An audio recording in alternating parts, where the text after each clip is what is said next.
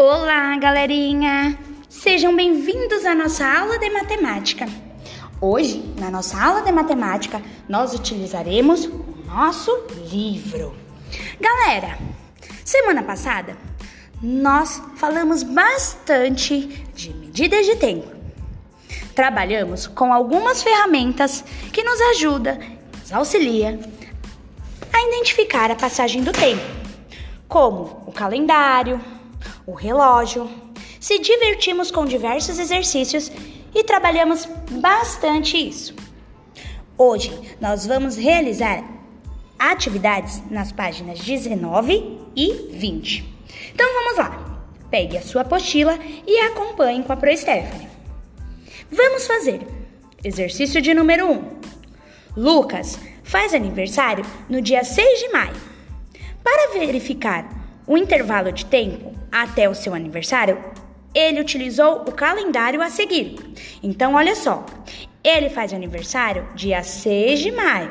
Pegue o calendário para observar e vamos responder a questão A. Lucas utilizou o calendário no dia 1 de março. Complete os espaços a seguir.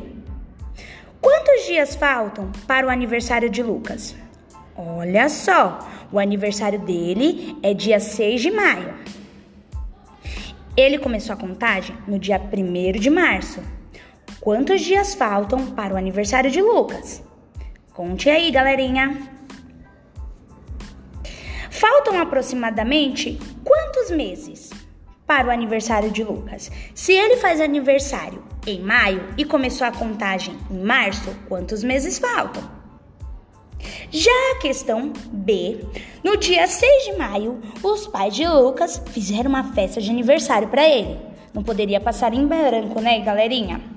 A festa começou às 14 horas e terminou às 17 horas. Lembrando, quando o relógio dá uma volta completa, nós passamos para o horário da tarde. Vocês lembram que nós contamos uma hora, 13 horas, 2 horas, 14 horas, 3 horas, 15 horas e assim por diante? Recordam também que nós realizamos exercícios durante a nossa aula para identificar o horário da tarde, o horário que vocês estudam. Combinado? Então vamos lá. No dia 6 de maio, os pais de Lucas fizeram uma festa de aniversário para ele. A festa começou às 14 horas e terminou às 19 horas. Maria, porém, ficou na festa somente por 3 horas. Determine o horário de chegada para Maria e depois calcule o horário de sua saída. Marque os horários no relógio a seguir. Aí eu tenho dois relógios. Você deverá marcar a chegada da Maria e a saída da Maria. Combinado? Arrasem, hein? Já na página 20, no exercício de número 2, nós vamos observar tabelas. 2. Um vendedor faz três tipos de doces: amendoim, coco e abóbora. Ele trabalha no período da manhã e no período da tarde. A tabela a seguir mostra as quantidades de doces vendidos em um dia. Lembrando, identifique a tabela, observe o título, observe os doces para responder corretamente. A. Em que período ele vendeu mais doces? Quantos doces ele vendeu nesse período? Então eu quero saber em que período ele vendeu mais e quantos doces. B. Preencha o gráfico abaixo de acordo com o total de cada doces vendidos. Ó, aí nós temos um gráfico. Vocês terão que preencher o gráfico de acordo com os doces. Prestem atenção.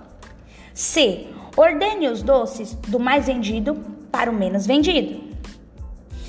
Galera, Preste atenção, identifique os doces na tabela para depois responder o gráfico.